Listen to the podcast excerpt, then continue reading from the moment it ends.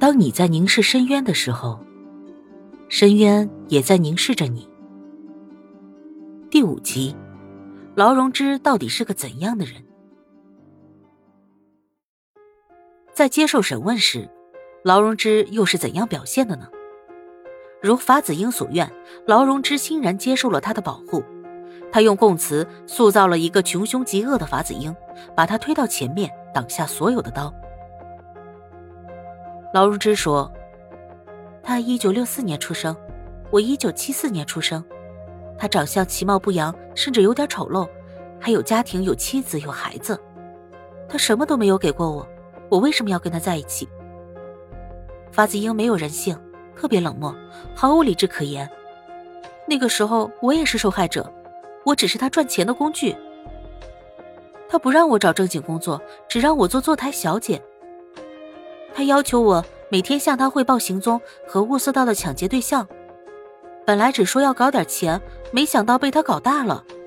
他打我，我头骨都被打凹陷了，嘴唇被打的需要缝针，身上全是淤青，我只敢穿长裤。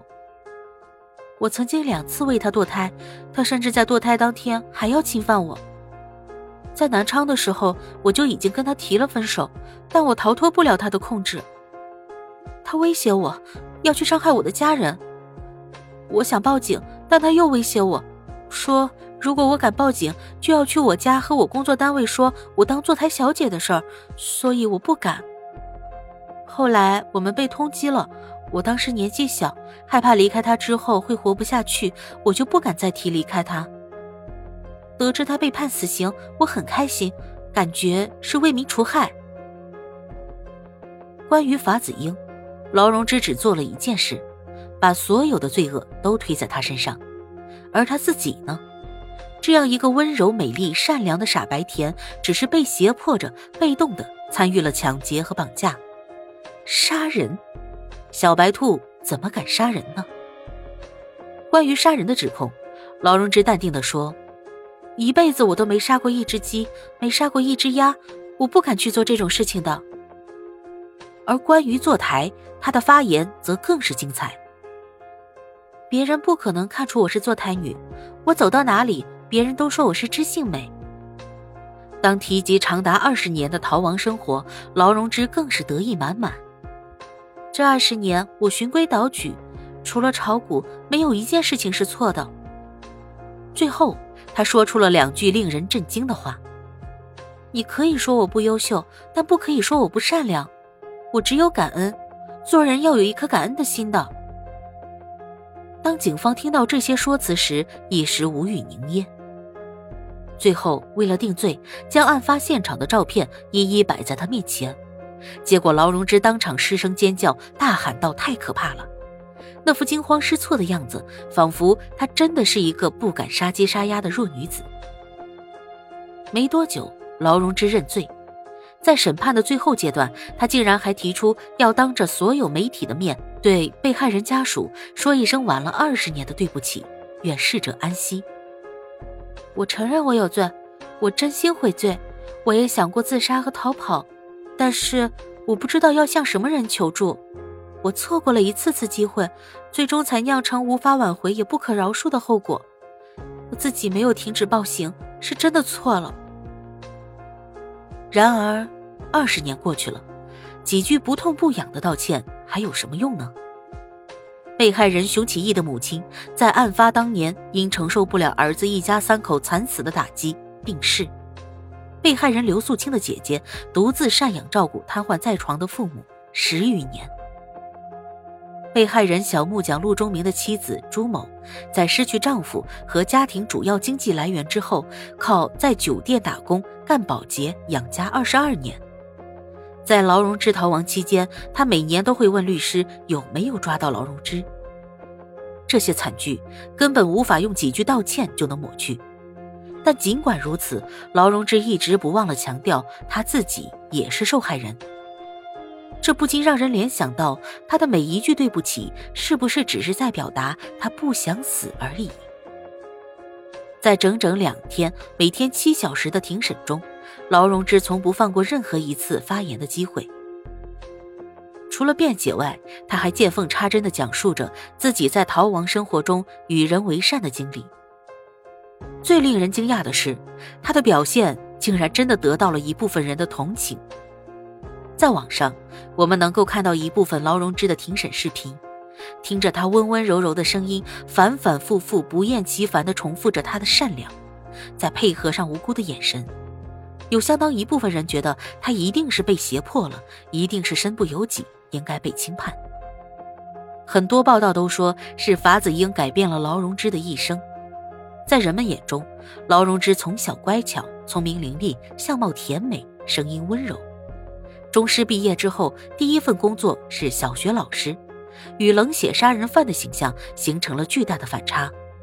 于是就会有人认为，如果不是遇到法子英，劳荣枝即使做不成小学教师，也可以当一个普普通通的小职员，过一生安安稳稳的日子。但事实表明，未必。法子英第一次杀人后回到家乡，那天晚上他说自己有点后悔，后悔自己杀了人。他得到的回应是深爱的女人的鄙夷和嘲讽。我看你是怕了吧。一点男子气概都没有，这两句话深深的烙印在法子英的脑海中。从那以后，他无论再怎么行凶作恶，无论再有什么人来问讯审讯，他都会牢牢的记住，不要表露一丝一毫的忏悔之意。他没做错什么，他做的都是真男人才敢干的事儿。他的一举一动，仿佛都是为了证明给那个爱的人看：你看我多有男子气概，我是不是你的英雄？你是不是依然崇拜我，依然爱我？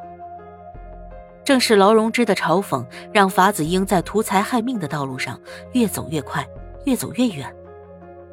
早年的劳荣枝的确看上去温婉、娴静、美丽、本分，但他真的就是这样一个人吗？如果他没有潜在的犯罪人格，他会对法子英这样的人心生好感吗？不会。如果他不是一个骄奢淫逸的人，他会辗转多地当坐台小姐吗？也不会。武汉心理咨询师新哥和凤舞分析认为，劳荣枝的乖顺只是一个假面具，他真自我的需求长期被压抑，带来了越来越多的复杂情绪，比如愤怒。他不想过着没钱的四平八稳的生活。在这种反社会人格下，劳荣枝遇到了同样具有反社会人格的法子英。他觉得法子英能带着他反抗父母对他的安排，能逃离原生家庭，能干大事儿，于是他主动选择了这条犯罪之路，顺便把法子英也重新推上了这条路。从某种角度回看这件事儿，我们甚至可以发现劳荣枝比法子英更可怕。他看似柔弱，却死死地把握着法子英的命门，他的英雄梦。法子英十分在意自己的形象。在开庭之前，他要求律师为他准备一条宽松的裤子，用以遮挡他腿部的伤势。他说这是他最后一次面对观众，不想太狼狈。他很在乎自己的形象，很喜欢当英雄。他喜欢炫耀自己曾经做过的恶劣行径，因为他认为这是英雄才敢做的事儿。他热衷于炫耀自己的爱情，因为他认为劳荣枝对他有英雄式的崇拜。可他不知道的是，劳荣枝正是利用这个心理，把他一点一点的调教成一个杀人狂魔。他告诉法子英：“你打架斗殴、杀人放火都没关系，这好有英雄气概呀！只要你能弄来钱，只要跟着你有钱花，你就是我的英雄。杀个人就害怕，你可真是没有男子气概呀！我是个弱女子，你要照顾我、保护我，要让我过上好日子，不管用什么方法。”如果法子英问他为什么，他很可能会回答一句：“因为我爱你呀，因为你是我的英雄啊。”而法子英就这样一步一步的走入了劳荣枝的温柔陷阱。本集播讲完毕，感谢您的收听。喜欢本专辑，别忘了点订阅关注。